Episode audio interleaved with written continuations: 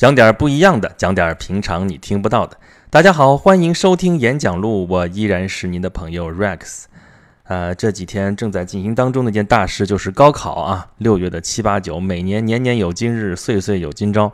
啊，今年是被考的是九百四十二万考生啊，这数字真的是快上千万了，就赶上一个小国的国那个整个的国民了，呃，但是在中国来说，呃，那影响不止这九百多万考生，对吧？考生的家长那也可影响的也不只是爸妈，对吧？爷爷奶奶、姥姥姥爷恨不得全家老少齐动员，都为这孩子围着团团转，呃，然后呢，整个社会也要为他让道，所有的事情都要该停的停掉，该让道的让道。啊，我现在就寄希望于说，你高考赶紧完了之后，这北京嘛，路上的那个交通能好一点。啊，这几天的新闻也都被高考给刷屏了。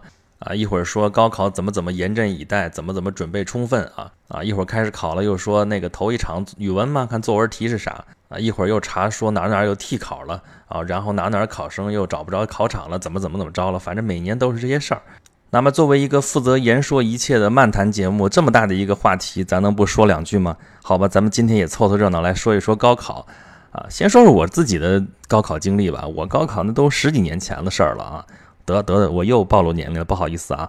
好吧，十几年前我参加高考，我记得特别特别清楚。我们那时候高考还不是六月的七八九，是七月的七八九。那七月那正是最热的时候啊。每年每年都是最热的时候，而且在我们那地方，每年七月七八月都怪了，每年就这三天准下雨。我们那年就是非常非常典型，七八九就这三天下了三天雨，整整下三天，而且特别特别巧，就是你进考场的时候那雨就停了，然后一开始考试，这铃儿一响，没过多长时间，这雨就开始哗哗的下，特别特别大，夏天的雨啊，就都是暴雨。哎，正整整你考试。夏天不热吗？结果你考试的时候还在下雨，一下下俩钟头。哎，你正好考试的时候，这就基本上还算凉快一点。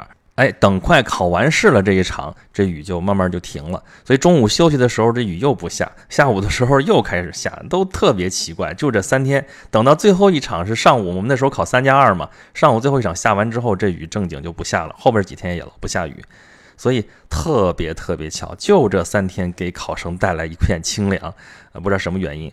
但是后来这不就调到六月七八九了吗？就就没这待遇了，啊，我那时候是在山东考试啊，山东大家都知道是教育大省，我那年的时候就有三十多万考生参加高考啊，今年据说是有五十八万人，哇塞！啊！但那个时候，那个三十多万人是全国第一。今年这五十几万已经不是全国第一了啊，早就被广东省超过了。广东省今年有七十五万考生，我的天哪！啊，全国有九百多万考生，大家想想这个规模啊，这个在全世界来说都是非常壮观的一件事情啊。这高考，但凡是我们上过学，这都跟大家息息相关。这恢复高考制度也已经有三十几年的时间了啊啊！这个制度虽然大家是争议不断，但是也跌跌撞撞到现在。也一直在坚持，而且每年每年都会有所变化啊，都在不断的改进。我们都知道，这个高考实际上是给高等学府来选拔人才的。那么考试，考试考的是什么呢？啊，有的朋友说了，这还用说吗？那肯定是考能力嘛，对吧？能力测试，你不考能力，这东西怎么出分啊？对不对？呃，真的是这样吗？我表示怀疑，非常非常的怀疑。啊，咱们现在绝大多数地方考试都是考的原始分啊，最后计分都是按你试卷上的分数，最后加在一块儿是多少分就多少分。我们那几年实行了一段时间的标准分，这个标准分怎么算呢？你没法算，真没法算。你说你对着试卷对着答案，最后把自己那个分数自己算一遍，算出来那个分儿，那叫原始分儿。但是你最后实际上能够得到多少分儿？能够拿到那个标准分儿，你根本就不知道，因为这是个统计得出来的一个分数啊。统计得出来的一个分数，你拿你自己这一个样本，你就没法算出来这个分儿到底是多少。跟你这个分数同时给你的还有一个数字，这个数字是一个百分数啊。比方说，我那年拿到了啊分数，我就不说了啊。后来给了我一个数字九十九点九，什么意思呢？就是全省范围内有百分之九十九点九的考生分数比你低，哎。这就是一个参考数。我们那时候是先出分后报志愿啊，就这种分拿到手里边，然后给你这个参考数，你就知道啊，你在大概在全省当中你是个什么位置，然后再去填报志愿。相信我，跟你们不知道分数就估分填志愿，实际上是一样一样一样的。因为你就算你知道这个分，你也不知道别人会填什么东西啊，所以这分数也就是给你个参考。最后你还是不知道你要去哪个学校去上学。但我为什么讲我这个经历？我不是来给大家炫耀说啊，我考多好多好，不是那意思，而是我是说，就实行了那几年那个标准分，其实是最能够说明高考这个制度的本质的它的意图的啊。为什么这么说呢？标准分啊，给你这都真的是跟你的那个考试分数没有直接的相关，但是它有一个统计学上的意义。所以说，它其实已经非常明确的告诉我们，这个高考制度就是为了刷人的。就是因为我们的教学资源太有限了，保证不了所有的人都能去上大学，所以必须让一部分人上不了大学。那么用什么制度来决定到底谁能上大学，谁不能上大学呢？啊，我们试过很多很多的办法，但最后到现在，我们最最行之有效的还是这个考试的办法。所以，即使是像山东省。或者我知道当时还有广西那边实行了几年这种标准分，以后就不再实行了，还是跟全全国其他地方一样，都是用这个原始分来评判啊。不管这个这个分数到底怎么算，怎么改来改去，它的目的其实一直都没有变，它就是一个选拔性的考试，或者说是一个过关性的考试。它这个考试的目的是为了让一部分人过不了关啊。如果说他是为了一个能力测试，他考你的能力的话，也只是说他在考你的。应试能力，这就是为什么我们在这个高考指挥棒的指挥之下，我们都变成了应试教育啊！你说，如果说是能力测试的话，假设啊，今年这九百多万考生，假设你设定一个合格线，就是按照你的知识，按照你的知识的掌握水平来画一个线的话，那你怎么能知道这个线上有多少人，线下有多少人呢？但是我们现在每年的这个大学的这个容量是有限的，这个招生计划是有数的。好。比如说，这个九百多万人达标的人，达到一个知识掌握的相对的一个水平的人，有七百万人。那好，但是我这个大学今年只能招四百万人。那你成绩从上往下数，数到四百万人，你就招不进这个大学去了。但是这后边这三百万人依然是达标的，或者说合格的。那这三百万人该往哪儿放？或者再反过来说，如果达标的人只有二百万人，那么我大学还是要招四百万人。那其中就有二百万人实际上是不合格的，但是大学通通不管这些，他只管这个数啊。就像我们那笑话讲的说，那个老虎来了，我们要穿鞋，穿鞋啥意思？穿鞋老虎就你能跑得过老虎吗？不对，我不用跑得过老虎，我只要跑得过别人就行了啊。这还只是高考的一个弊端，而且是在接受了这种啊考试的这种科目的情况下，学习就考这几门，我就学这几门的情况下，就会有这样的问题啊。何况说人其实是丰富的，咱们这节目一直在不停的说说每个人的个性其实你是不一样的，每个人掌握的知识水平是不一样的，每个人的兴趣点是不一样的，每个人的喜好是完全不一样的。你怎么能就用这么几门课来界定一个人，来测试他的能力，来判断他是不是适合他以后所要从事的事业呢？所以你看我在这儿讲，虽然我应该算是高考的一个受益者，但是我仍然饱受禁锢之苦。大家别忘了，我是从山东考出来的啊！我们那时候到高二、高三都是每周七天工作制，每天从早到晚这作息，从早上六七点钟到晚上十一二点钟，每个月只有一天可以休息，就是这种节奏。所以现在大家说起来说什么衡水中学怎么怎么样，什么毛坦厂中学怎么怎么样，呃，说那些都是什么集中营式的管理、军事化管理，我觉得一点都不稀奇，因为我当年。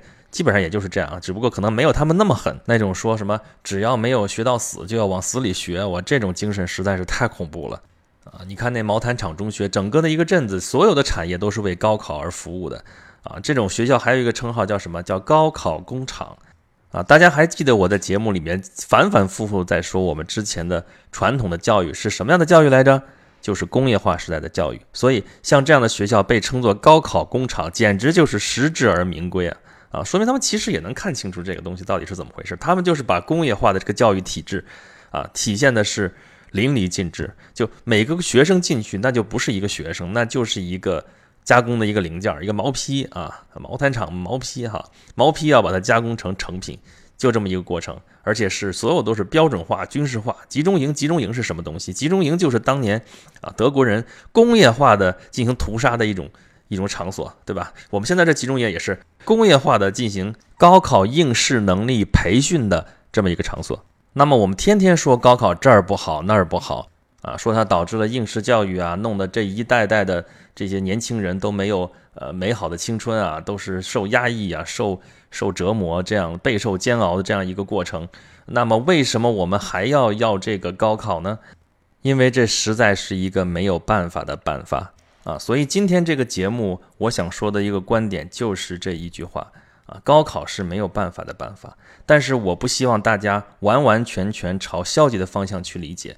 在我看来，这句话是有两层含义啊。一层含义就是说，在现有的条件下，高考仍然是选拔人才相对最公平的办法啊。我们试过很多别的办法，这比其他的办法相对来说都还算好一些。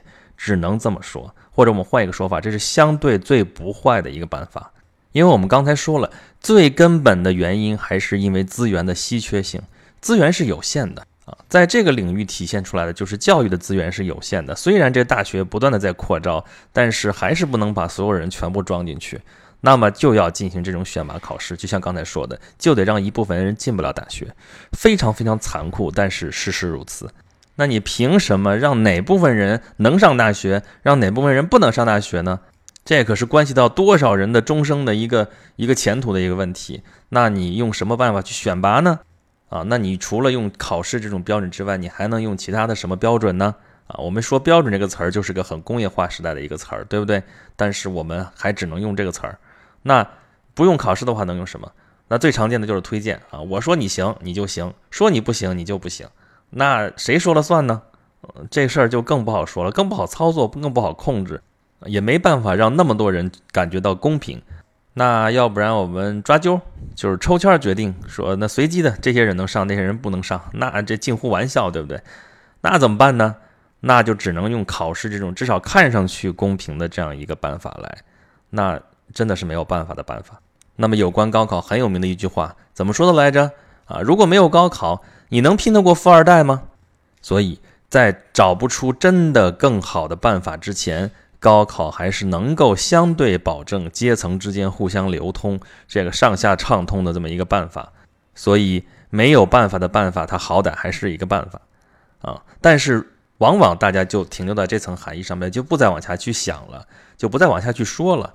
啊，如果只是说这一层的话，那这基本上是一个消极的一个说法。那那反正没有办法的办法，那只能这样，那还能怎么办呢？哎，一定要记住这一点，这是要我说的第二层含义，就是一定要记得，这是没有办法的办法，它是不得已而为之。那么一旦有更好的办法的时候，一定要记得改哦。你不能说我实行了那么多年，反正这个行之有效的，反正这个是没有办法的办法，反正是，呃，它相对还是公平，那就这么接着干呗。但是如果一旦条件成熟，一旦我们的智慧达到了一定程度，我们一旦有更好的办法的时候，一定要记得要把它改掉。时代是在变化的，这个选择现在是越来越多了。高考也不再是独木桥了，虽然现在某种意义上来说还是，但是已经比以前宽松很多了。我们现在经过多少轮扩招之后，这个录取率已经越来越高了。今年说录取率有百分之七十，也就是说有百分之七十的考生至少他是有学上的了。那么还有其他的一些选择在等着我们，所以说这个路是越来越宽。那么在这样的条件下，这高考制度还适应不适应现在的现实，这就要继续打问号了。所以在我们现有的这个教育体制仍然是沿袭的从呃工业化时代这么流传下来这种标准化的教育、这种集中化的这种教育的这种现实之下。啊，那么集中化的这样的考试还是一个必然的选择，你没有别的东西来替代它。但是变化已经在发生，我们要要时刻盯紧这个变化的这个趋势。啊，我相信未来我们是不需要高考的，因为我们每个人像刚才说的，每个人都是各个不同的，你没法拿一个完全标准化、完全一致的一个标准来衡量我们。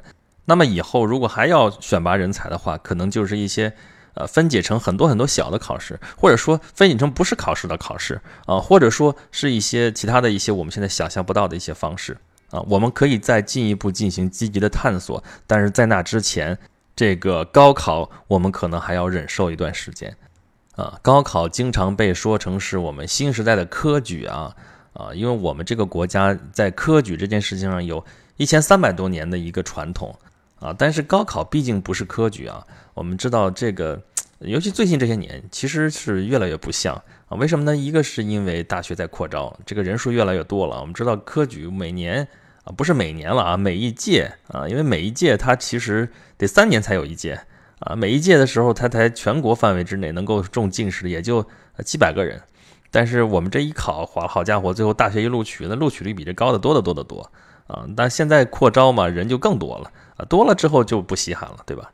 啊，然后第二个变化趋势就是说，现在上大学不像那个早年刚刚恢复高考的时候，那些大学生，因为还是因为稀缺嘛，对吧？你全国就那么些大学，然后就那些大学之后就招那些学生，最后出来个个都是精英，那人人都抱铁饭碗，那没得说。